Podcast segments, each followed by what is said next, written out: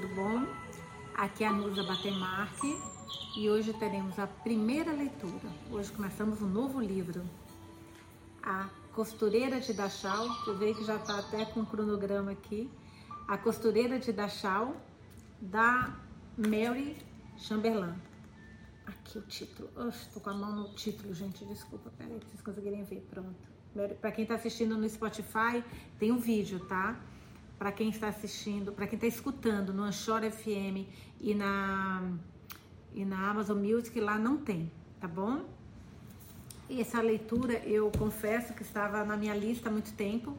Aí uma amiga muito querida, Luciana, ela me pediu para trazer para a gente começar a ler. E como ela já estava na minha lista, eu falei, não, tá certo, vamos, vamos colocar na frente, no topo da lista. Hoje eu tô com tudo fechado aqui porque tá muito vento, muito barulho, tá até friozinho muito barulho para leitura eu acho que acaba atrapalhando um pouquinho. Então eu fechei para a gente conseguir acompanhar bem. Eu dividi nas redes sociais com vocês o, a sinopse, eu tirei até foto do, da história, mas eu confesso que eu não li nada. Eu estou indo nesse livro, ele estava na minha lista, mas eu estou indo totalmente nas escuras, assim, as escuras.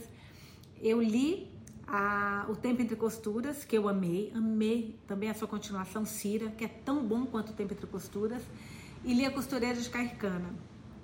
E, tô, e, foram dois livros que eu amei demais. Então, eu não sei porque eu tô pegando esse livro A Costureira de Dachau e tô, Dachau, e tô remetendo essas duas leituras que eu amei e acho que também vai ser uma leitura incrível. É, eu só queria mostrar uma coisa para vocês. Vocês sabem que eu tô passando férias aqui no Havaí, né? E eu fui ontem, ontem não, semana, essa semana, no início da semana, naquela livraria Barnes Noble, eu fui pro Honolulu e fui numa livraria que tem lá no shopping, chama Alamoano Shopping, e tem aquela livraria super famosa chamada Barnes Noble. Gente, olha esta caneca com as 30 autoras, livros das 30 autoras mais famosas. Dá uma olhada, que espetáculo esta caneca. Eu adoro chocolate quente. Aqui tem um chocolate maravilhoso que até com, com chantilly, gente. Aí toda tarde Aqui, aí no Brasil, então sete horas de diferença, que eu tô sete horas a menos, né? E aí todo dia à tarde, agora são umas três e meia.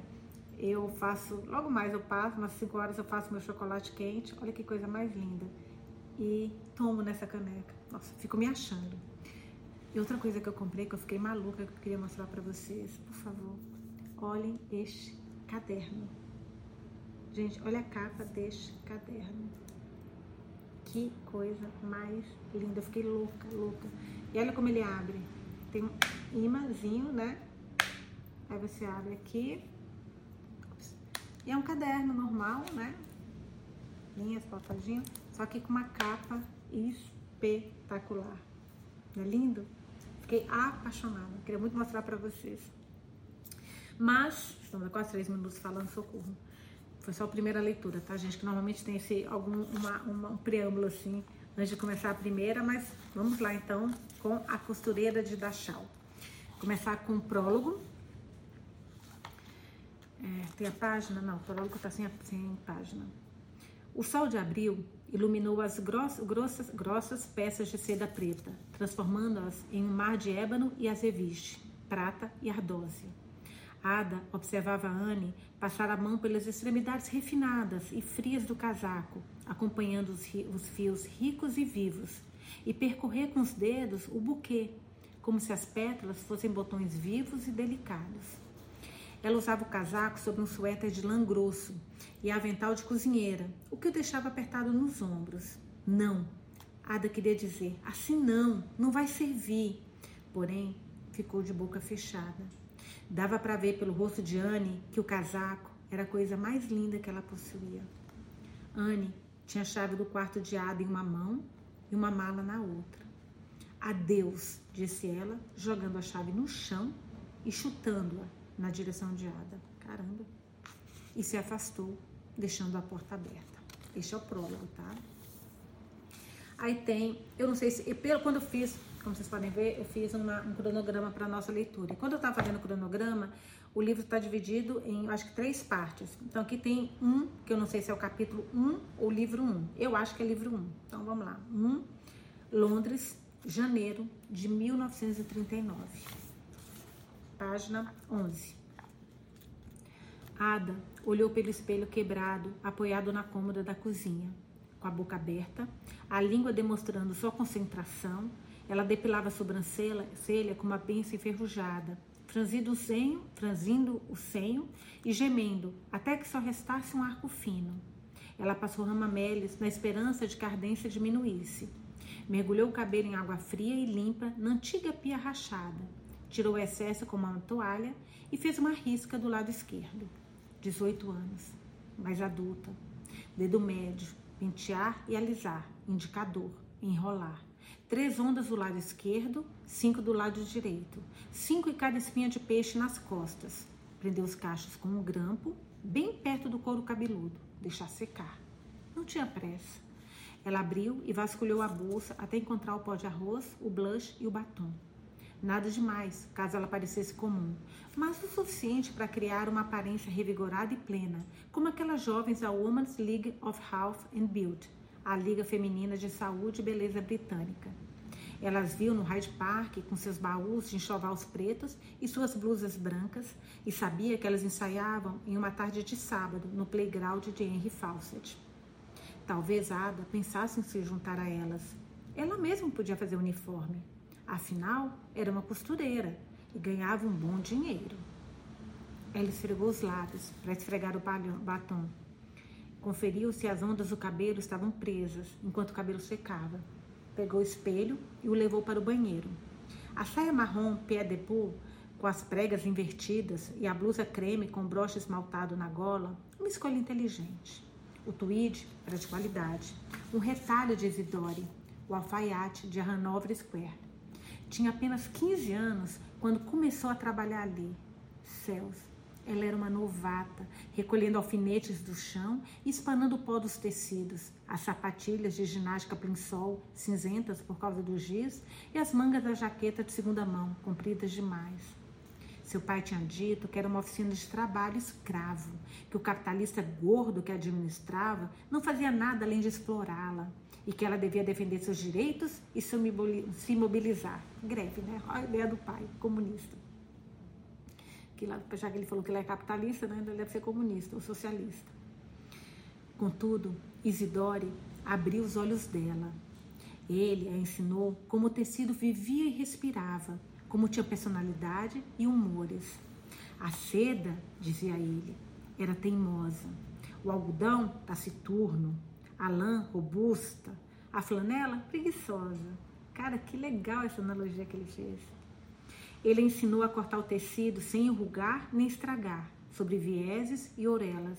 Mostrou a ela como fazer moldes e onde passar o giz e alinhavar, alinhavar. E ensinou a usar a máquina de costura sobre fios e linhas, como colocar um zíper de modo que fique escondido e colocar, costurar casas de botão e barras. Espinha de peixe, Ada, espinha de peixe. Mulheres parecendo manequins. Era um mundo de encanto, penteados lindos e vestidos brilhantes. Até as calcinhas eram feitas sob medida. Isidoro lhe mostrou aquele mundo e Ada queria para si. Ainda não tinha chegado lá. Com a mãe exigindo uma parte do pagamento, o ônibus para o trabalho e o chá com bolo em Lyons com as meninas no dia do pagamento, não sobrava muito no fim do pagamento no fim da semana. E não pense que você pode entrar nessa casa e agir como se fosse a dona. A mãe levantou um dedo manchado para Ada, as articulações dobradas como um verme velho, só porque paga a sua parte. Nossa, simpática a mãe e pelo visto o pai, né? Os dois, que fofos, meu Deus. Ela ainda tinha que ajudar, espanando, varrendo e agora que tinha sido treinada, fazendo as roupas da família também. Ada sabia que essa vida de fazer economia, mesquinharias e peças de segunda mão não era o seu destino. Ela molhou o indicador e o polegar com a língua, dobrou as meias de seda Bemberg, ajustando os calcanhares e as pontas do pé destro, e as enrolou, dobra por dobra. Cuidado para não rasgar, para a costura ficar reta na parte de trás. A qualidade é visível, as aparências importam. Enquanto as roupas parecessem boas, ninguém poderia tocá-las lábios apertados, nariz no ar, com licença. Graça e pose, como as melhores. Ada ia longe, ela sabia, ia ser alguém. Ela apoiou o espelho sobre o parador da lareira e penteou o cabelo, formando ondas castanhas. colocou o chapéu, um casquete de veltro marrom, marrom que um dos chapeleiros do trabalho fizera para ela, inclinando para a frente e para o lado. Calçou os novos escarpãs cor de canela e, levantando o espelho e virando para baixo, deu um passo para trás para conferir o resultado. Perfeita, elegante, alinhada. Ada Valgan soltou, saltou sobre a soleira, ainda úmida de limpeza e do polimento da manhã. O céu matutino estava denso, chaminés cuspindo blocos de fuligem no ar. O terraço se estendia pela rua, a sujeira grudando nas casas amarelas e nas cortinas marrons que voavam por janelas abertas no vento da cidade. Ela cobriu o nariz com a mão para que as impurezas de tâmisa e as cinzas de gordura derretida não enchessem suas narinas e deixassem a sujeira enegrecida nos lenços que ela tinha feito e bordado no canto. AV, Ada Valgan, né? As iniciais dela. O clip-clop ao longo do, do Tite Street, as portas da frente abertas, deixando ver lá dentro, eram casas respeitáveis essas, impecavelmente limpas, num bom endereço. Era preciso ser alguém para alugar o imóvel ali. A mamãe sempre dizia: alguém. Seus pais não saberiam reconhecer alguém, nem se estivesse diante do nariz deles. Alguém não vendiam exemplares do Daily Worker do lado de fora do Dalton sábado de manhã, ou rezavam seus rosários até os dedos ficarem calejados. Alguém não gritavam uns com os outros, nem mergulhavam no silêncio por dias a fio. Se Ada tivesse que escolher entre sua mãe ou seu pai, seria sempre seu pai, mesmo com o gênio ruim e as frustrações. Ele não esperava pelo paraíso, e sim pela salvação, aqui e agora, em que só mais um empurrão e a estrutura do preconceito do privilégio desmoronaria, e todos teriam um mundo que Ada desejava, que Ada desejava. A salvação da sua mãe vinha depois da morte de uma vida de sofrimento e de corações sangrando, ao sentar em uma igreja aos domingos, e ela se perguntou como era possível fazer da miséria uma religião. Caraca, é verdade, né? Bom ponto. O barulho dos sapatos passou pelo corpo de bombeiros e pelos sacos de areia de emergência empilhados do lado de fora, passando pelo teatro Old Vic, onde ele, ela tinha visto Noite dos Reis, em um assento gratuito quando tinha 11 anos, fascinada pelos figurinos de veludo brilhante e pelo cheiro de tungstênio e de casca de laranja.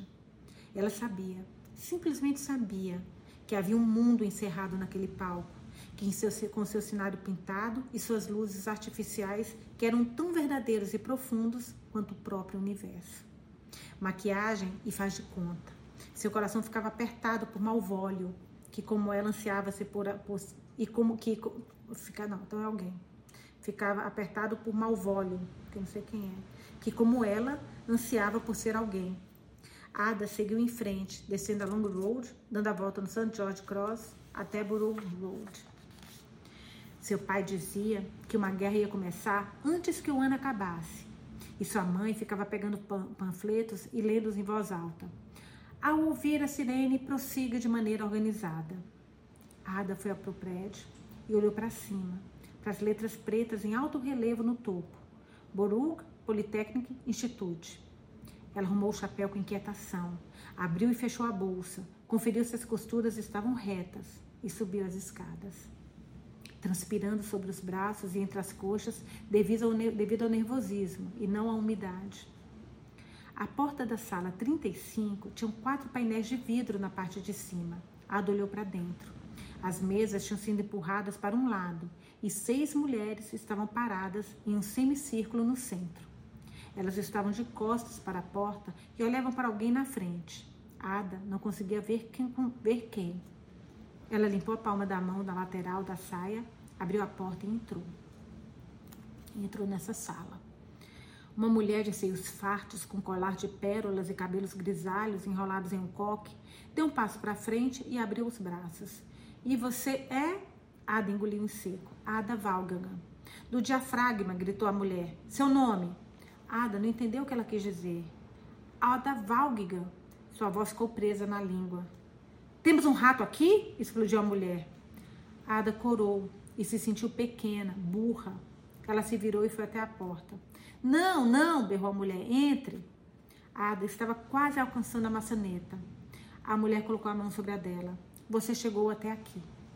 A mão era quente, seca, e Ada viu as unhas dela feitas e pintadas de rosa. A mulher a levou até as demais e a colocou no centro do semicírculo. Eu sou a senhorita Skinner. As palavras soavam claras como uma melodia, avaliou Ada, ou um pombo de cristal. E você? A senhorita Skinner, Skinner estava ereta, toda seios, ainda que sua cintura fosse fina. Ela inclinou a cabeça para o lado, o queijo para a frente. Fale com clareza. Ela sorriu e assentiu. Seu rosto era gentil, afinal, mesmo que a sua voz parecesse severa. Enuncie. Ada Valkham, disse ela com convicção. Você pode parecer um cisne, o cisne, disse a senhora Skinner, recuando um passo. Porém, se falar como um pardal, quem vai levá-la a sério? Bem-vinda, senhorita Valkham. Ela levou as mãos à cintura. Ada sabia que a senhora, senhorita Skinner devia estar usando uma cinta. Nenhuma mulher daquela idade tinha uma silhueta daquela sem ajuda. Ela inspirou. Hum, tamborilou os dedos no côncavo formado entre as costelas e abriu a boca. Dó, ré, mi, fá, sol. Ela se demorou na última nota, soando como a chaminé de um navio até que só restasse um eco pairando no ar. Seus ombros relaxaram e ela deixou o resto do ar sair fazendo barulho. São seios, pensou Ada. É lá que deve ficar o ar, inflando-os como bexigas. Ninguém conseguia respirar tão fundo. Não era natural. Fique ereta. A senhorita Skinner deu um passo à frente. Queixo para cima, traseiro para dentro. Ela caminhou até o grupo, aproximou-se de Ada, forçou uma mão contra a base das suas costas, estufando seu peito, e com a mão elevou seu queixo. A menos que fique ereta, a senhorita Skinner, encarando Ada, jogou os ombros para trás, ajeitando o próprio torso. Você não poderá se projetar. Ela vibrava o R e S como um símbolo da saliarme. E se não pudesse projetar, acrescentou, não pode pronunciar. Senhorita Valghan, por que quer aprender oratória? Ada podia sentir o calor subir seu rosto e formigar suas orelhas, e sabia que estava ruborizando. Ela abriu a boca, Entretanto, não conseguiu falar. Sua língua formou uma prega. Eu quero ser alguém. A senhorita Skinner assentiu mesmo assim. Ela já tinha visto inúmeras hadas antes, ambiciosas. Achei que você fosse uma das clientes, disse a senhora Buckley quando a viu parada, parecendo tão esperta. Confundida com uma cliente. Imagine, ela tinha apenas 18 anos quando começou a trabalhar ali em setembro. Ada tinha aprendido rápido. A senhora B fazia seus negócios usando o nome Madame Duchamps. De quadril quadrado e alta, de unhas pintadas e brincos discretos, ela impressionava com a sua conversa sobre couture, atelier e Paris. Ela folheava as páginas da Vogue e invocava vestidos de baile e de festa em peças de seda e chenille, com que envolvia e adornava debutantes magras e suas robustas acompanhantes. Ada tinha aprendido o trabalho com Isidore e a ousadia com a senhorita B, com a senhora B, essa mulher, né? Que é a B. Buckley, que acho que deve ser quem ela trabalha agora. E a ousadia com a senhora B, como as outras garotas a chamavam. Onde Isidore fora sábio, gentil, engraçado, genuíno, a senhora B era munida pela astúcia. Ada tinha certeza de que a honorável senhora Buckley não era nem honorável e nem senhora, e sua aparência era tão falsa quanto seu nome, mas isso não a detinha. O que ela não sabia sobre a forma feminina e o caimento de um tecido não valia a pena ser escrito. Caraca, mulher deve saber muito, né? A senhora B era um passo além em relação a Isidore. Paris. Esta era a cidade que Ada queria conquistar. Ela chamaria sua casa de Valkham. Era o nome da moda, como Wolf ou Chanel, porém com toque britânico. Essa era outra palavra que tinha aprendido com a senhora B, cachê, estilo e classe, em um único termo. Onde a senhora aprendeu todo esse francês, madame?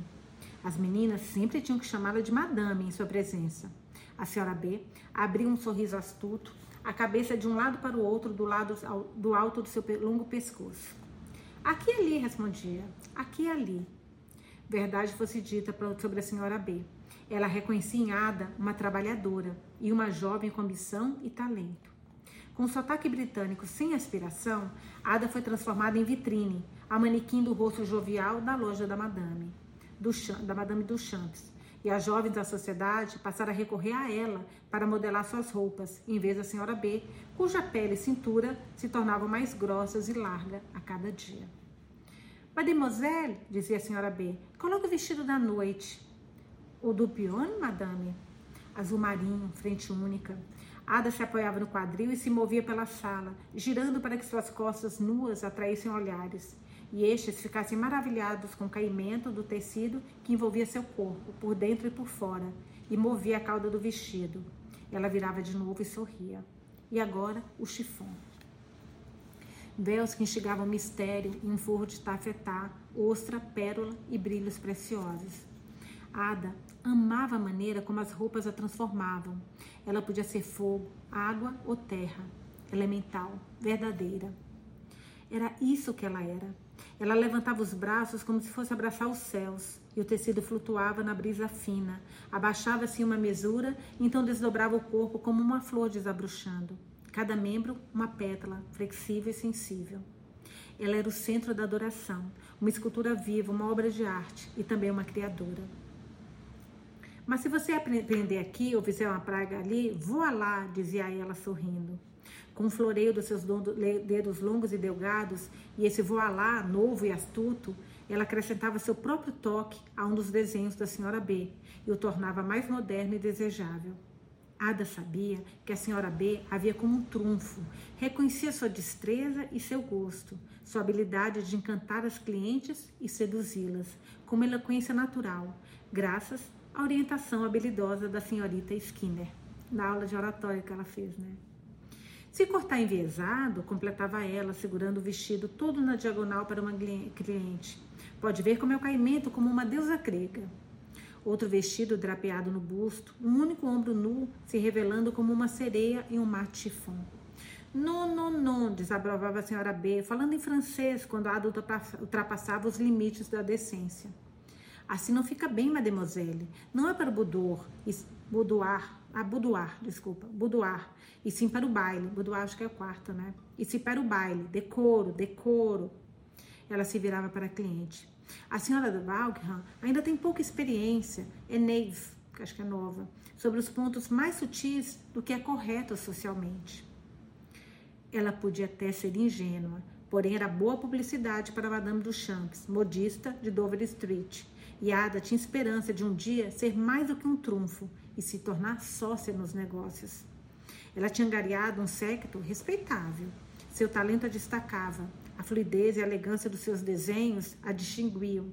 Ele invocava Hollywood e o mundo glamouroso de estrelas e os levava às salas de estar do cotidiano.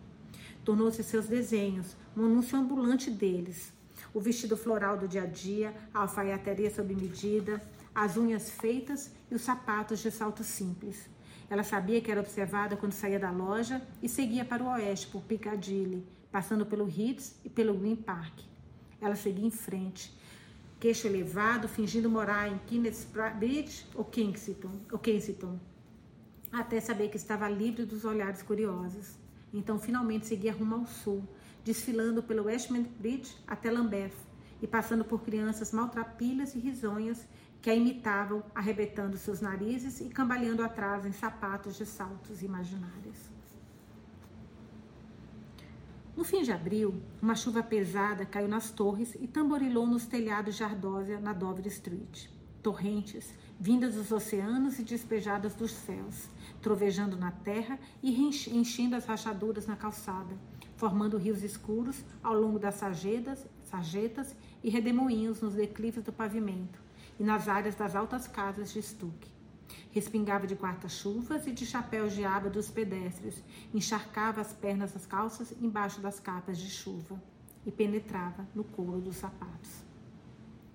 Ada pegou seu casaco de cor camelo com cinto de amarrar e o guarda-chuva. Teria de vencer o incômodo naquele dia, virar a primeira esquerda e pegar o número 12 em High Market. Boa noite, madame. Ela se despediu da senhora B. Ada parou sob o batente da porta, depois saiu pela rua molhada, caminhou em direção a Piccadilly, olhando para baixo, desviando das poças. Uma lufada de vento atingiu seu guarda-chuva e o virou do avesso. Atacou as laterais do seu casaco, casaco fazendo inflar, e arrebatou seus cabelos, transformando-os em tentáculos ensopados. Tadinha. Ela puxou a armação de metal. Por favor, permita-me, viu a voz de um homem, enquanto o guarda-chuva grande surgiu acima da cabeça dela. Esse início está me lembrando um pouquinho o tempo entre costuras. Mas vamos ver o que, que vai acontecer. Ada olhou em volta, quase esbarrando no rosto do homem, um instante próximo demais, mas por tempo suficiente para ela sentir. O rosto dele era magro e marcado por um bigode estreito e aparado. Ele usava óculos pequenos e redondos, e atrás deles os olhos eram gentis e claros. Azul, ovo de pato, pensou Ada, etéreos o bastante para ver lá dentro. Eles lhe provocaram calafrio e a deixaram inquieta. O homem recuou. Peço desculpa, disse ele. Eu estava apenas tentando protegê-la. Aqui, segure isto. O homem entregou-lhe o guarda-chuva e pegou dela com a mão livre. Ele pareceu ser europeu continental, avaliou Ada, com um quê sofisticado no sotaque. E ficou observando enquanto ele desentortava seu guarda-chuva. Não ficou exatamente novo, disse ele, mas vai protegê-la por hoje. Onde você mora? O caminho é longo? Ela começou a responder, mas as palavras ficaram presas em sua boca. Lambeth, Lambeth. Não, obrigado, vou pegar o ônibus. Deixe-me acompanhá-la até o ponto. Ela queria dizer sim, contudo tinha medo de que o homem insistisse em saber onde morava. O número 12 ia para Wish. Tudo bem, ela podia dizer do Wish, era respeitável o suficiente. Super preocupada com as aparências, né? Você está hesitante, comentou ele. Os olhos dele se enrugaram com um sorriso. Sua mãe ensinou a nunca andar com estranhos? Ela sentiu-se grata por essa desculpa. O sotaque dele era formal. Ada não conseguiu identificá-lo. Tive uma ideia melhor, continuou ele. Tenho certeza de que sua mãe aprovaria. Ele apontou para a rua. A senhorita, senhorita gostaria de me acompanhar? Jantar no Ritz? Não poderia ser mais inglês. Que mal isso teria? Se ele estivesse mal intencionado, não gastaria dinheiro no Ritz. Era quase o equivalente a uma semana de salário, e afinal era um lugar público. Estou fazendo um convite, anunciou ele. Por favor, aceite-o. O homem era educado, tinha bons modos. Enquanto isso, a chuva vai parar. Ada refletiu. Vai parar? Como você sabe? Porque ordenei isso, explicou ele. Ele fechou os olhos, estendeu o braço acima da cabeça, levantou o guarda-chuva e abriu e fechou o punho três vezes. Ensveidrei. Ada não entendeu nada, porém sabia que eram palavras estrangeiras. Dreno, disse ela. Ah, muito bom, exclamou ele. Gostei disso. Então você aceita? Ele era charmoso, extravagante. Ela gostava dessa palavra, que a fazia se sentir leve e despreocupada. Era uma palavra diáfana, como um véu de chifão. Eu adoro esses livros que negócio de costura, que fica comparando muita coisa com tecido, né? Eu acho muito legal isso. Por que não? Nenhum dos rapazes que ela conhecia sonhariam em convidá-la para ir ao Ritz. Obrigada, eu gostaria sim. Ele a levou pelo cotovelo e a conduziu ao outro lado da rua, pelos arcos iluminados pela estrela do Ritz até o lobby, com seus lustres de cristal e floreiras de porcelana. Ela queria parar para olhar, absorver tudo, mas ele a conduzia rápido pela galeria. Ada podia sentir os pés flutuando pelo tapete vermelho, passando por janelas amplas, adornadas com veludo franzido e drapeado, por colunas de mármore, até uma sala de espelho, fontes e curvas douradas. Ela nunca tinha visto nada tão vasto, tão rico, tão brilhante. Sorriu, como se fosse algo a que estivesse acostumada todos os dias. Posso tirar o seu casaco? Um garçom de terno preto com um avental branco. Tudo bem, respondeu Ada. Vou ficar com ele. Está um pouco molhado. Tem certeza? perguntou ele. Um calor pegajoso começou a subir para seu pescoço e Ada soube que tinha cometido um erro. Naquele mundo, você entregava suas roupas para empregados, serviçais e empregadas. Não, as palavras atropelaram. Você tem razão. É, por favor, leve-o. Obrigada. Queria dizer, não perca. O homem no mercado de Beverly Street disse que era pelo de camelo de verdade, ainda que Ada tivesse suas dúvidas. Tirou o casaco dos ombros, ciente de que o garçom de avental o estava segurando com seus braços, colocando-o em seguida sobre o antebraço. Ciente também de que o movimento dos seus ombros fora lento e gracioso. Qual o seu nome? perguntou o homem. Ada. Alda Valgham. O seu? Não sei se é Valgham ou Valgam. Pode ser Valgam também. Ada Valgam. Vamos colocar assim. O seu? Stanislau, respondeu ele. Stanislau von Lieben. Um estrangeiro. Ela nunca tinha conhecido um. Era, ele procurou a palavra exótico. E de onde vem esse nome? Hungria, respondeu ele. Império Austro-Húngaro, quando era o império. Ada só tinha ouvido falar de dois impérios: o britânico, que oprimia os nativos, e o romano, que tinha matado Cristo. Era novidade para ela que houvesse outros. Cara, eu tô gostando desse livro. A gente está muito no início, mas eu tô adorando esse livro. Depois eu quero saber o que vocês estão achando, mas já me prendeu.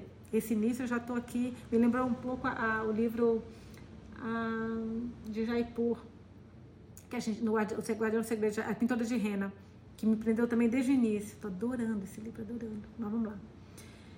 É, eu não conto para muita gente, disse o homem inclinando-se na direção dela. Mas no meu país, sou um conde. Ai, calele, mata cara de mentiroso, hein? Parece, né? Sei lá eu. Minha nossa, Ada não conseguiu se conter. Um conde. É mesmo? Com castelo e tudo? Gente, vamos lembrar que ela tem 18 anos, hein? Pelo amor de Deus. Ela ouviu como soava a simplória. Talvez ele não notasse por ser estrangeiro. Não, ele sorriu. Nem todo conde mora no castelo. Alguns de nós vivem em circunstâncias mais modestas. Tá cheio de mentira, né? Sei lá, vamos ver. O terno dele, Ada percebeu, era caro. Lã, super 200. Ela não se surpreenderia. Cinza, bem cortado, discreto. Que língua você estava falando antes na rua? Minha língua materna, respondeu ele. Alemão. Alemão? Em seco. Nem todos os alemães são ruins. Ela podia ouvir seu pai dizendo. Rose, Rosa Luxemburgo, uma mártir. E aqueles que enfrentavam Hitler? Mesmo assim, seu pai não gostaria de um falante de alemão em casa. Pareada. Ele estava, ela estava indo longe demais. E você? perguntou ele. O que você estava fazendo na Dover Street? Ada ponderou por um instante se poderia dizer que estava visitando uma modista, mas pensou melhor. Eu trabalho ali, respondeu. Que independente, comentou ele. E no que você trabalha? Ela não gostava de dizer que era costureira, mesmo que fosse personalizada para damas. Não podia dizer que era uma modista, como a Madame Duchamps, ainda não. Então, Ada deu a melhor resposta que pôde. Na verdade, sou manequim e quis acrescentar uma artista. O homem se reclinou na cadeira. Ada notou como os olhos dele percorreram seu corpo como se ela fosse uma paisagem a ser admirada, ou na qual se perder. Claro, disse ele, claro. Ele tirou uma cigarreira dourada do bolso interno do paletó, abriu e se inclinou na direção de Ada. Quer um cigarro? Ela não fumava. Não era tão sofisticada assim e não sabia o que fazer. Ela não queria aceitar um e acabar engasgando. Seria humilhante demais.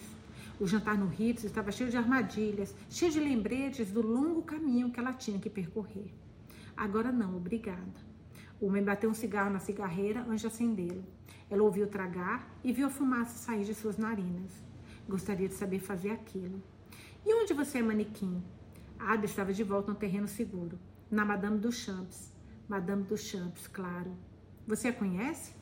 Minha tia-avó era cliente. Ela morreu no ano passado. Talvez você a tenha conhecido. Não faz muito tempo que estou lá, disse Ada. Como ela se chamava? Stanislau, riu e ela notou que ele tinha um brilho dourado na boca. Eu não saberia dizer, respondeu. Ela se casou tantas vezes que eu não consegui acompanhar. Talvez tenha sido isso que a matou, comentou Ada, todos esses casamentos. Era possível, de acordo com os pais dela. Ela sabia que os dois diriam de Stanislau e da sua tia-avó, a moral de Umiena. Essa era a Alemanha. Contudo, Ada ficou intrigada com a ideia. Uma mulher, uma mulher livre. Ela podia sentir o cheiro do seu corpo perfumado, ver seus gestos lânguidos, enquanto seu corpo gingava e ronronava, pedindo afeto. Você é engraçada, disse Stanislau. Eu gosto disso. Já fazia algum tempo que parara de chover quando eles saíram, porém estava escuro. Eu deveria acompanhar você até sua casa, disse ele. Não é necessário, de verdade. É o mínimo que um cavalheiro pode fazer. Em outra ocasião, respondeu Ada, percebendo como tinha sido como tinha soado ousada. Não foi o que quis dizer. O que quis dizer é que precisa ir a outro lugar. Não vou direto para casa. Ela esperava que o homem não a seguisse. Em outra ocasião, então, concordou ele. Você gosta de drinks, Ada Valcan? Porque o café royal fica dobrando a esquina e é meu lugar favorito. Drinks? Ada engoliu em seco. Ele estava fora da sua zona de conforto. No entanto, e se virar? Ela aprendia rápido. Obrigada, respondeu, e obrigada pelo jantar. Eu sei onde você trabalha, disse ele. Vou escrever. Em seguida, ele bateu os calcanhares, levantou o chapéu e se virou. Ada observou voltar para Piccadilly. Ia dizer aos pais que tinham trabalhado até tarde. Martini, Pink Ladies, Mint Tulips. Mint Tulips, não sei alguma bebida. Ada se habituou, não conheço, pelo menos. Ada se habituou ao café royal e ao Savoy Smith e ao Ritz. Ela comprou rayon no mercado a preço de atacado e fez alguns vestidos para si mesma, depois do trabalho na Senhora B, cortados no molde. Os tecidos sintéticos e baratos emergiram como borboletas de uma crisálida e envolveram uma elegância noturna. Luvas longas e um casquete. Ada adornava os estabelecimentos mais chiques com confiança. Ele arrebatou você, este homem, dizia a senhora B toda sexta-feira, quando Ada saía do trabalho para encontrar Stanislau.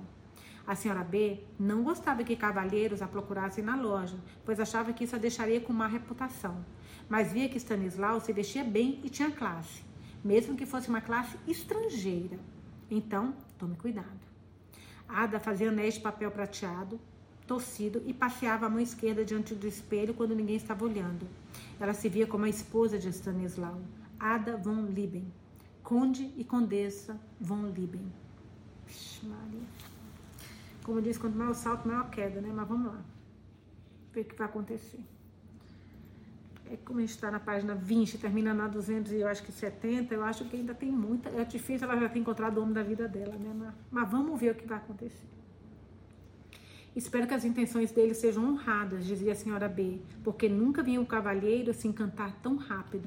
Ada apenas ria. Então, quem é ele? perguntou sua mãe. Se fosse um homem decente, iria querer conhecer seus pais. Estou atrasada, mãe, disse, respondeu Ada. A mãe bloqueou o corredor ao parar bem no meio da passagem.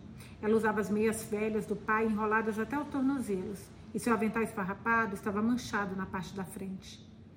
Bem, foi bem ruim você chegar naquele estado em uma sexta-feira à noite. Porém, agora começou a sair no meio da semana? O que vai ser depois?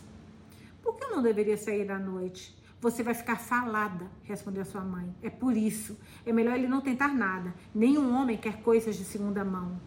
A boca dela formou uma linha de escárnio. Ela sentiu como se conhecesse o mundo e todos os seus modos pecaminosos. Você não sabe nada, pensou Ada. Pelo amor de Deus, ele não é assim. Então por que você não traz para casa? Deixe seu pai e eu decidirmos isso. Ele nunca devia ter pisado antes em uma casa de dois quartos e dois cômodos no andar de baixo que tremia quando os trens passavam, com uma área de serviço nos fundos e um banheiro do lado de fora. Não entenderia que ela tinha que dormir na mesma cama que as irmãs, enquanto os irmãos dormiam colchões no chão, do outro lado da cortina divisória que seu pai pendurara. Ele não saberia o que fazer com todas aquelas crianças correndo por toda parte. A mãe dela mantinha a casa suficientemente limpa, porém a sujeira escurecida grudava nos mosquiteiros, cobria as mobílias e às vezes no verão surgiam tantos insetos que era preciso sentar do lado de fora, na rua. Ada não conseguia imaginá-lo ali, nunca. Eu preciso ir, anunciou ela. A senhora B vai cortar meu pagamento. Se você chegasse em um horário respeitável, não estaria nessa situação agora, respondeu a mãe, bufando. Ada passou pela mãe e saiu para a rua. Espero que saiba o que está fazendo, gritou sua mãe para todos os vizinhos ouvirem. Ela teve que correr até o ponto de ônibus e quase perdeu o 12. Não teve tempo de tomar o café e sua cabeça doía. A senhora B se perguntaria o que tinha acontecido. Ada nunca se atrasara para o trabalho antes, nunca tirara folgas. Ela correu por Piccadilly. Aquele dia de junho já estava quente. Seria outro dia de muito calor. A senhora B deveria arranjar um ventilador, refrescar a loja, para que elas não ficassem pegando alfinetes com dedos grudentos. Diga a ela, Ada, disse uma das garotas, uma vadia venenosa chamada Avril, tão ordinária quanto uma moeda de um pene escurecida. Estamos todas suando como porcos. Porcos suam, respondeu Ada. Cavaleiros transpiram, damas brilham. Caraca, adorei. Porcos suam, respondeu Ada. Cavaleiros transpiram e damas brilham. Gente, olha só. Adorei. Vou usar no meu dia a dia. Eu brilho. Tô, tô suada, não tô brilhando. Você me paga, disse Evil. Evil podia ser bem traiçoeira quando quisesse. A Ada não se importava. Ciúme, prova ciúme provavelmente. Nunca confia numa mulher, sua mãe costumava dizer. Bem, sua mãe tinha razão nesse caso. Ada nunca tinha conhecido uma mulher que podia chamar de melhor amiga. O relógio da Fortunes começou a soar 15 minutos e Ada continuou a correr. Porém, uma figura surgiu, bloqueando a passagem.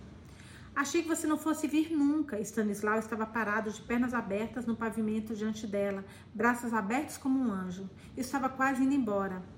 Ada deu um grito, um gemido quase canino de surpresa. Ele viera encontrá-la antes do trabalho. Ela sabia que estava ruborizada, o calor tomando suas bochechas. Abanou o rosto com a mão, grata pelo ar fresco.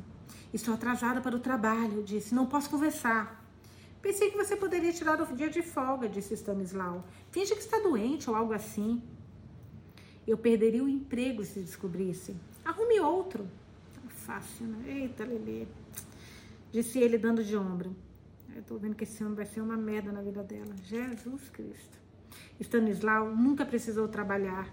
Não podia entender como ela lutara para chegar onde tinha chegado. Ada Valgel, de Lambeth, trabalhando como modista em Mayfair. Como ele irá descobrir?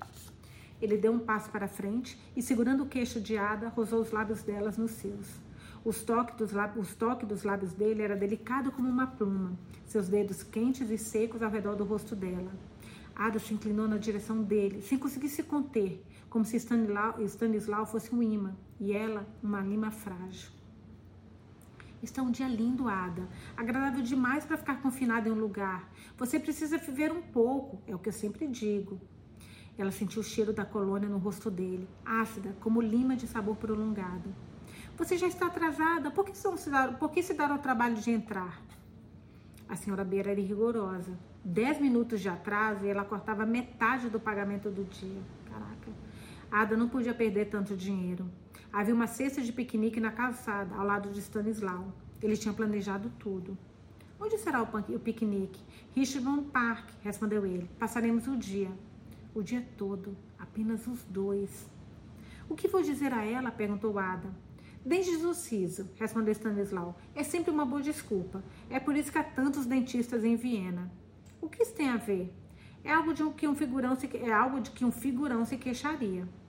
Ela teria que se lembrar disso. Figurões tinham dentes de siso. Alguém tinham dente de siso. Ela chama as pessoas poderosas sempre de alguém, né? Alguém. Alguém tinham dente do siso. Que é o que ela quer ser, né? Alguém na vida. Bem, hesitou ela. Já tinha perdido meio dia de trabalho? Tudo bem. O que é perder um dia de trabalho para quem já perdeu meio dia final? Essa é minha Ada. Stanislau pegou a cesta de piquenique com uma mão e passou a outra pela cintura dela.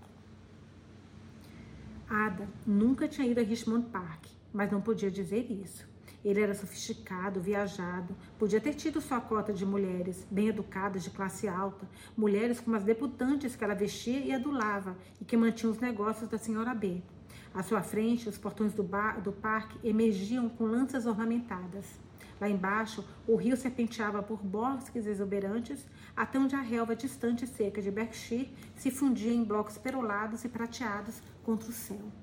O sol já estava alto, seus raios quentes envolvendo-a como se fosse a única pessoa do mundo, a única que importava. Os dois adentraram o parque. Londres se revelou diante deles, a Catedral de St. Paul e a prefeitura formando uma silhueta difusa. O chão estava seco, as trilhas rachadas e irregulares. Cavalos antigos com troncos rachados e castanheiras com amentilhos pendurados emergiam como fortes do campo, cheios de tufos de grama e samambaias espinhosas. O ar estava tomado por um aroma doce e enjoativo. Ada franziu o nariz. Este é o cheiro das árvores fazendo amor, disse Stanislau. Ada levou a mão à boca. Fazendo amor. Ninguém que ela conhecia falava sobre esse tipo de coisa. Talvez sua mãe tivesse razão. Ele a tinha levado para lá com um propósito. Stanislau riu. Você não sabia disso, sabia? castanheiras têm flores macho e fêmea. Acho que é a fêmea que exala esse cheiro. O que você acha? Ada deu de ombros. Melhor ignorar. Eu gosto das castanhas, continuou ele. Castanhas quentes e um dia frio de inverno. Não há nada igual. Sim, ela está em terreno seguro. Eu também gosto, castanhas de índia e tudo mais. Tudo mais. Comum. Um tipo diferente de castanha, disse ele. Como Ada ia saber? Havia tanto para aprender. Stanislau teria notado como ela era ignorante. Ele não tinha demonstrado. Um cavalheiro. Vamos parar aqui, perto do lago. Ele soltou a cesta e abriu uma, e abriu uma toalha, sacudindo-a e fazendo-a inflar como um cisne em voo antes de cair na terra. Se ela soubesse que ter que se sentar no chão, teria colocado seu vestido de verão, com saia longa o bastante para arrumar, de modo que ela não mostrasse nada. Ada se abaixou, juntou os joelhos, colocou-os de lado e enfiou o tecido do vestido embaixo das pernas o melhor que pôde. Muito feminina, comentou Stanislau. Isso é o que você é, é, Ada, uma verdadeira dama. Ele serviu duas canecas de ginger, ginger beer, entregou uma braada e se sentou. Uma dama adorável. Ninguém nunca tinha chamado de adorável antes, mas até aí ela nunca tivera um rapaz antes. Rapaz. Stanislau era um homem. Maduro, experiente, pelo menos 30 ele imaginava, talvez mais. Ele se inclinou para frente e lhe entregou um prato e um guardanapo. Havia outra palavra para o guardanapo, porém Ada tinha esquecido. Não havia muita utilidade para coisas assim em Tweed Street. Ela pegou um pouco do frango, quanto luxo, alguns tomates frescos e um pequeno jogo de saleiro e pimenteiro. Bon appetit, disse Stanislau, sorrindo. Ada não sabia bem como comer o frango sem espalhar gordura pelo rosto. Era tudo novidade. Piqueniques, ela comeu devagar, arrancando nacos de carne e levando-o à boca. Você parece uma pintura, comentou ele, delicada, como uma das modelos da Vogue. Ada começou a ruborizar de novo. Ela, o cara é profissional, hein, gente? E ela, tadinha, tão inocente, meu Deus. Ela esfregou a mão no pescoço, tentando aplacar a cor, desejando que Stanislau não tivesse notado. Obrigada. Não, continuou ele. Estou falando sério. A primeira vez que a vi, soube que você tinha classe tudo em você. Sua aparência, a maneira como se portava, seu modo de vestir. Chique, original. Então você me disse que faz roupas. Bem, você vai longe, Ada. Acredite em mim. Ele se apoiou em um cotovelo, estendeu as pernas, arrancou uma folha da grama e começou a agitá-la contra a perna nua de Ada. Sabe onde é o seu lugar? perguntou ele. Ada balançou a cabeça. A grama fazia cócegas. Ela desejou que Stanislau a tocasse de novo, percorresse sua pele com os dedos, desejou sentir a lufada de um beijo. Seu lugar é em Paris. Consigo vê-la lá, passeando pelos bulevares, fazendo cabeças virarem para olhá-la. Paris! Como Stanislau adivinhou? Casa de Valgam. A senhora B tinha dito que maison era casa em francês. Maison Valgam. Eu gostaria de ir a Paris, revelou ela. Ser uma modista de verdade, trabalhar com alta costura. Bem, Ada, disse ele, eu gosto de uma sonhadora. Vamos ver o que podemos fazer. Ada mordeu o lábio e engoliu um suspiro de empolgação. Ele endireitou o corpo e ficou sentado com os cotovelos nos joelhos. Stanislau levantou um braço e apontou para uma samambaia de raízes profundas à direita.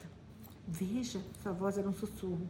Um macho grande, Ada seguiu o olhar dele. Levou um tempo, mas ela encontrou uma nova cabeça que se erguia imponente acima da samambaia. Os brotos, novos, os brotos novos de galhada na coroa. São cultivados na primavera, explicou ele. Um espigão para cada ano. Aquele vai ter uma dúzia até o fim do ano. Desculpa, até o fim do verão. Eu não sabia, comentou Ada. Fica um pouco solitário nesta época do, época do ano, comentou Stanislau. Mas quando chega o outono, ele vai formar um harém, afastar a concorrência, ficar com todas as fêmeas. Isso não parece muito correto, disse Ada. Eu não gostaria de compartilhar o meu marido. Stanislau olhou-a de soslaio. Ela soube naquele instante que disse algo tolo. Stanislau, homem do mundo, com sua tia casada diversas vezes, não é sobre as mulheres, explicou ele, é sobre os homens, a sobrevivência do mais forte. É disso que se trata. Ada não sabia ao certo o que ele queria dizer. Dentes do siso, disse ela. A senhora B. Dentes do siso, disse ela. A senhora B levantou uma sobrancelha pintada. Dentes do siso, perguntou ela. Não tente me enganar. Não estou não nasci ontem, continuou a senhora B. Você não foi a única gazeteando ontem. Um belo dia de verão, demite. Hum, um belo dia de verão, demiti Avril. Será que Avril viu ela? A viu ali? Ada engoliu em seco. Nunca deveria ter deixado Stanislau convencê-la. A senhora B ia demiti-la. Ela ia ficar sem trabalho. Como ia contar para a mãe? Ia ter de arranjar outra coisa antes que o dia acabasse. Adivinhe, mãe, mudei de emprego. Ia mentir, claro. A senhora B não tinha trabalho suficiente para mim. Você sabia que havia pedidos grandes chegando. Como achou que eu ia me virar? Sinto muito, disse Ada. Ela levou a mão ao rosto, como Stanislau havia feito, lembrando a ternura elegante do toque dele. Insista na desculpa. Estava inchado, doendo muito. A senhora B limpou a garganta. Se fosse qualquer outra das meninas, estaria de olho na rua. É só porque é você e porque preciso de você que vou deixá-la ficar. Ada baixou a mão. Obrigada. Seu corpo relaxou de alívio. Sinto muitíssimo, muitíssimo. Não quis decepcioná-la. Não vai acontecer de novo.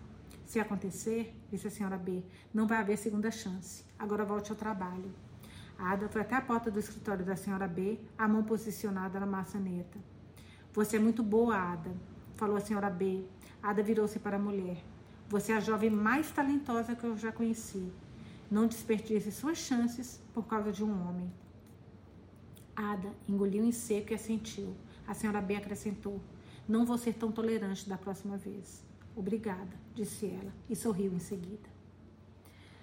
Ada abriu os dedos finos, pegou um cigarro e o levou aos lábios. Pernas cruzadas, enroladas uma na outra, como se fossem pedaços de corda. Ela expirou Inclinou a cabeça com um sorriso de uma santa e observou as colunas de fumaça saírem de suas narinas. Ela se inclinou para frente e pegou a taça de martini, o grill rum. Poltronas vermelhas e luxuosas, teto dourado. Ela olhou os espelhos e viu o próprio reflexo e o de Stanislaus, multiplicado por mil. Os dois se tornaram outras pessoas na infinidade do vidro, um homem trajando um terno elegante e uma mulher vestindo rosa cereja. Você é tão bonita, diz Stanislau. Sou?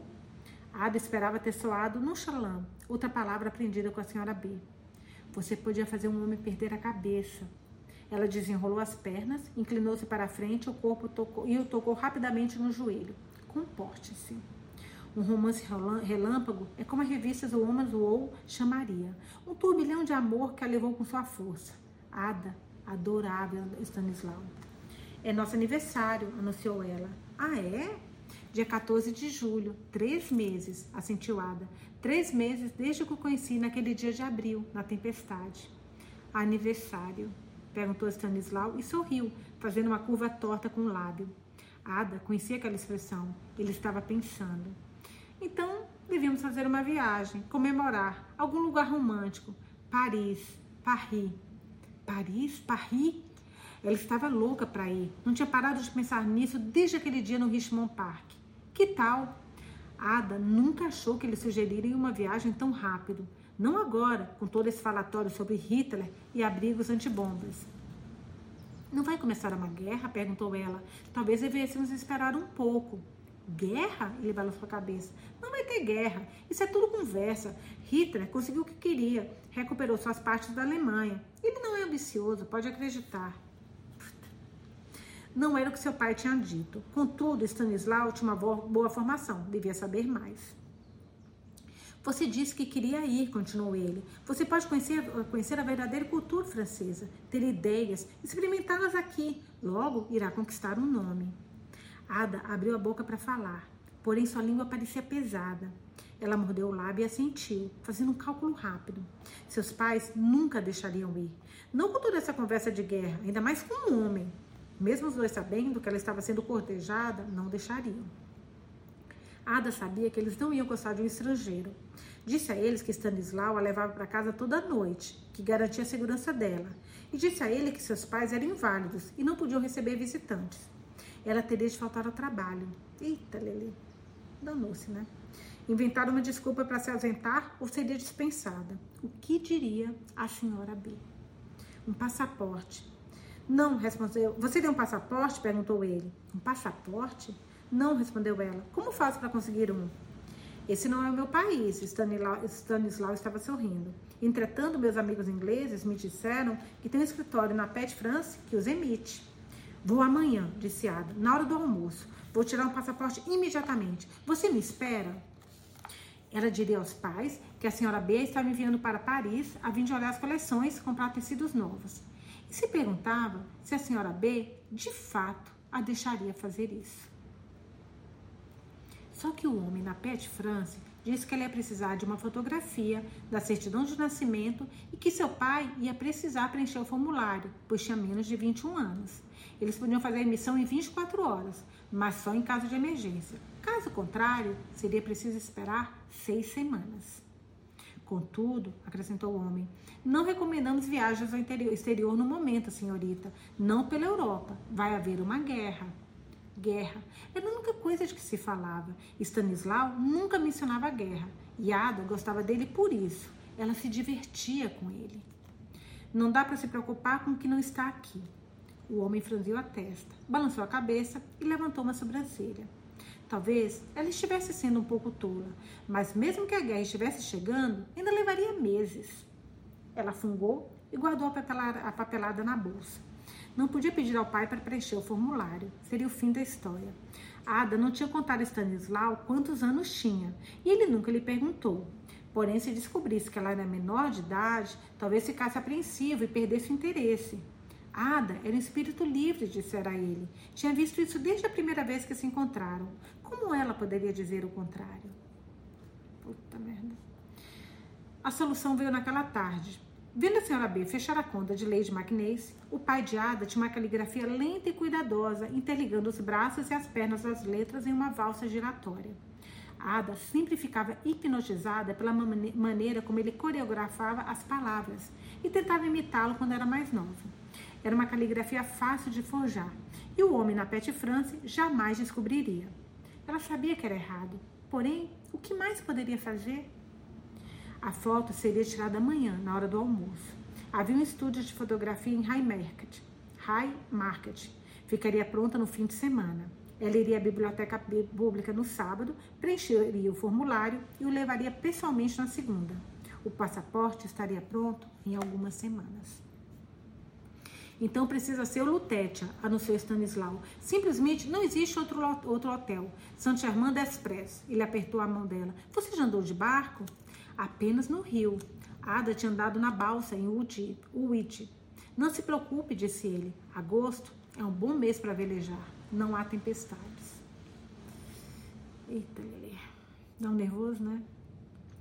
Ada se decidiu.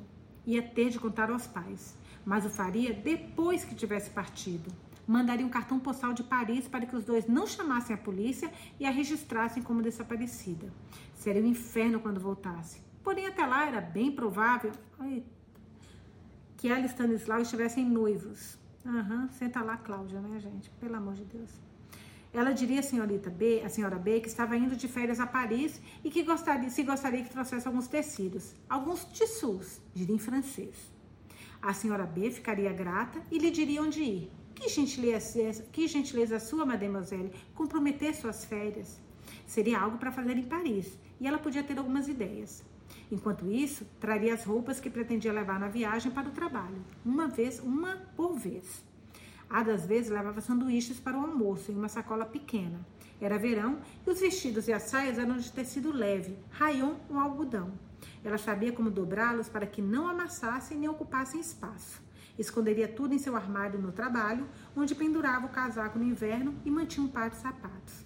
Ninguém olhava ali. Ia precisar de uma mala. Havia várias no quarto de despejo da senhora B, que nunca ficava trancado. Pegaria uma emprestada.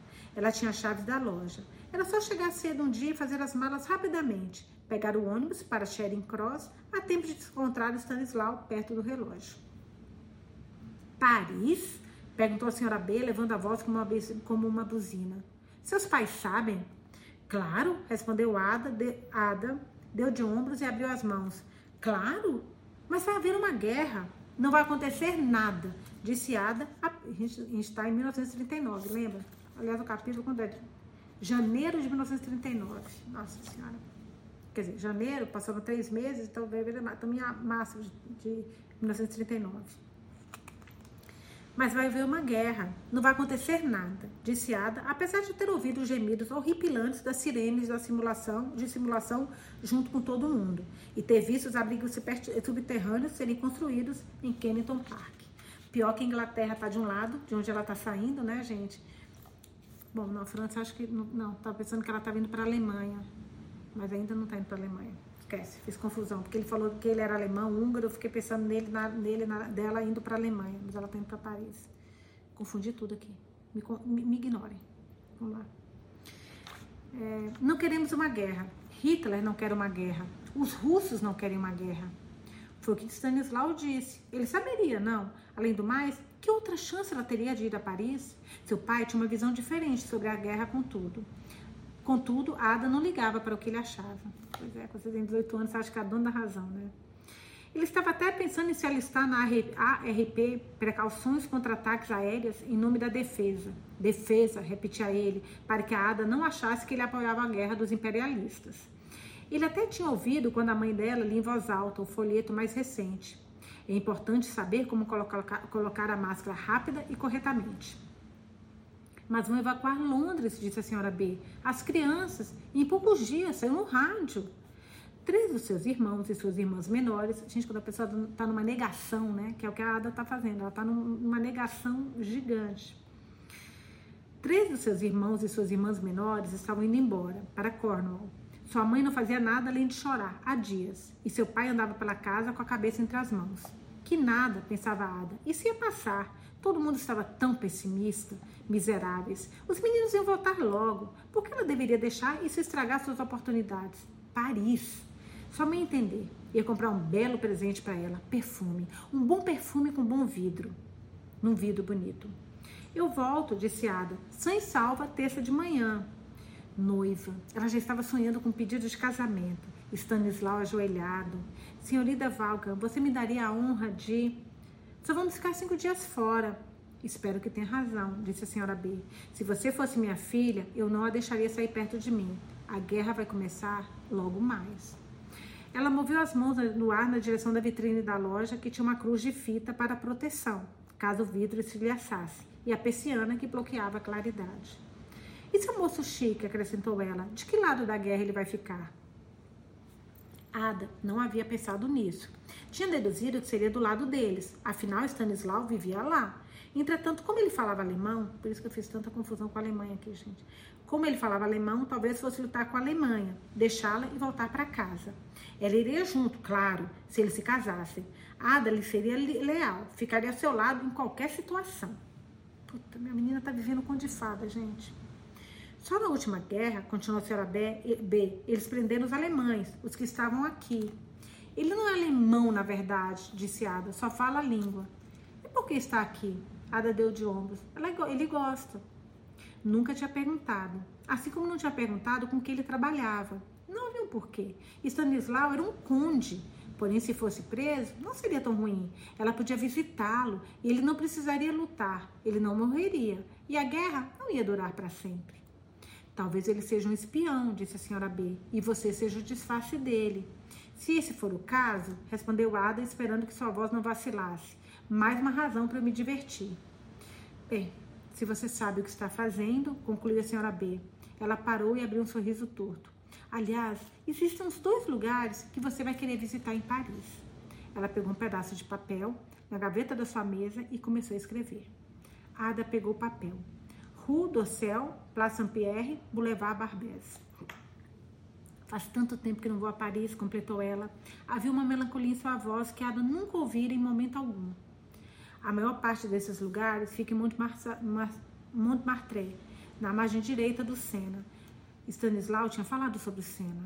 Então, tome cuidado. O hotel ficava na margem esquerda, onde viviam os artistas. A estação Charing Cross era emaranhado fervilhante de mulheres impertinentes e crianças choronas, velhos irritadiços, homens preocupados olhando seus relógios de pulso, rapazes confusos de uniforme.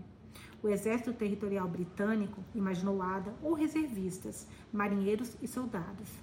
Um ou outro voluntário da ARP abria caminho a cotoveladas pela, pela multidão. Mantenha-se à esquerda.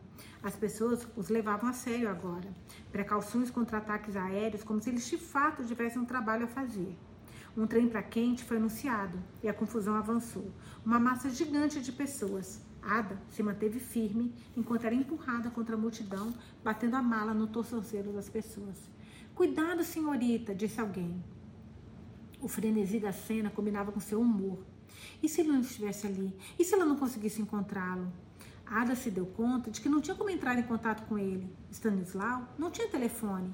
Ele morava em Bayswater e Ada não sabia o endereço. Uma mulher passou por ela com duas crianças. Um garoto de calça curta cinza e uma camisa branca e uma garota de vestido amarelo franzido. Aliás, Ada se deu conta que realmente sabia muito pouco sobre Stanislau. Não sabia nem a idade dele. Era filho único, era filho único, ele tinha comentado. Seus pais tinham morrido, assim como a tia que fora casada muitas vezes. Ela não fazia ideia do que o levou à Inglaterra. Talvez fosse mesmo um espião. Era ridículo. Ela não ia viajar. Mal conhecia, sua mãe a alertara. Tráfico de escravas brancas. A espetada de uma agulha para fazê-la desmaiar e acordar em um harém. E todas essas pessoas, soldados ARP, uma guerra de fato ia começar. Stanislau estava errado. Talvez ele fosse espião, o inimigo. Ela não devia ir. Ada viu. Ele estava encostado em uma pilastra com um paletó azul marinho, calça branca, uma bolsa de couro a seus pés. Ela respirou fundo. Ele não a viu. Ada podia dar meia volta e ir para casa. Havia tempo. Mas então Stanislau a viu.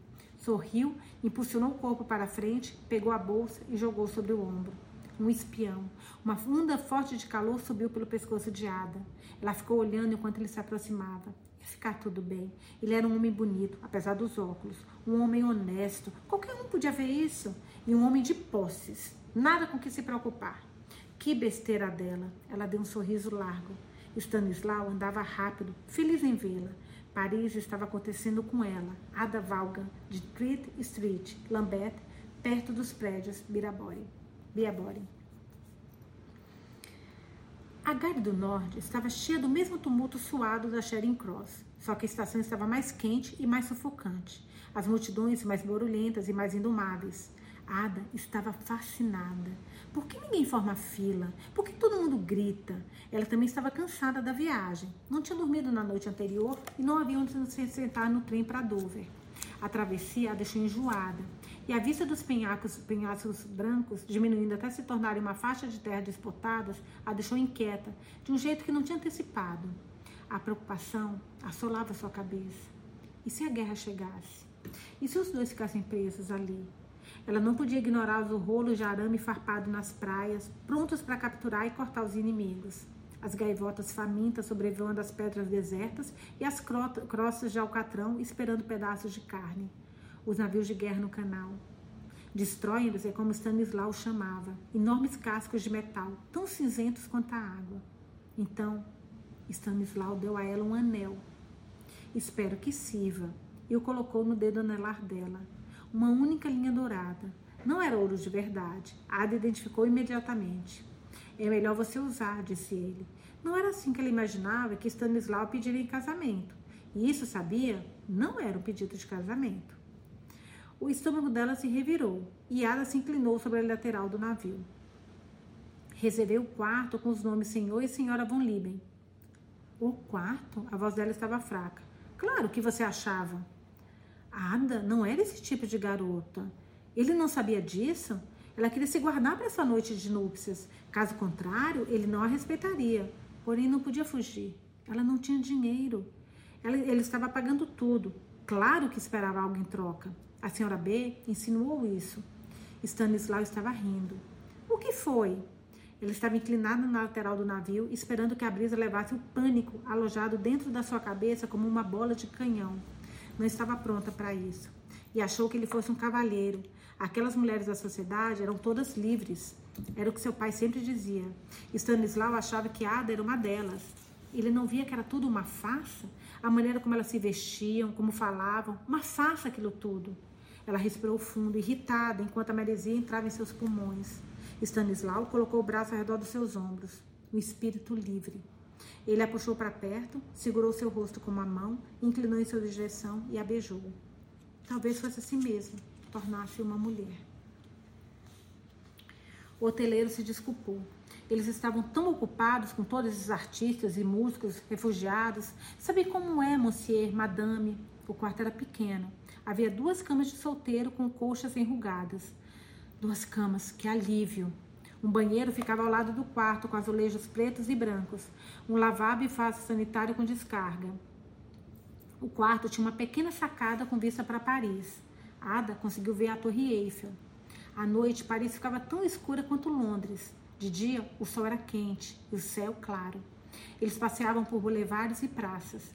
E Ada tentou não prestar atenção aos sacos de areia ou ao riso barulhento e nervoso dos cafés na calçada ou jovens soldados de uniforme bege e com equipamentos. Ela se apaixonou pela cidade. Já estava apaixonada por Stanislau. Ada Valga ali em Paris, passando com alguém, um conde estrangeiro. Ele segurava a mão dela, lhe dava o braço, dizendo ao mundo: Minha garota, sou o homem mais feliz e eu sou a mulher mais feliz. A brisa de um beijo. Os dois dormiram em camas separadas. A margem esquerda do Sena, a margem direita, Montmartre. Rue do Céu, Place de Baixo, Boulevard Barbès. Ada passava sedas contra o rosto e deixava marcas na pilha de feludos onde seus dedos encostavam. Stanislau, Stanislau comprou um pedaço de moiré, moiré verde claro que o Monsieur tinha chamado de chartreuse. Naquela noite, Ada o colocou sobre os seios e drapeou a seda ao redor de suas pernas, amarrando-a com um laço na cintura. Suas omoplatas nuas marcavam os ângulos do seu corpo. no espelho do banheiro, viu como os olhares de Stanislau eram atraídos para suas costas Desculpa, tô lendo há muito tempo. Só tomar uma água aqui, só um pouquinho, gente. Perdão. Pronto. Ah, perdi, peraí um pouquinho.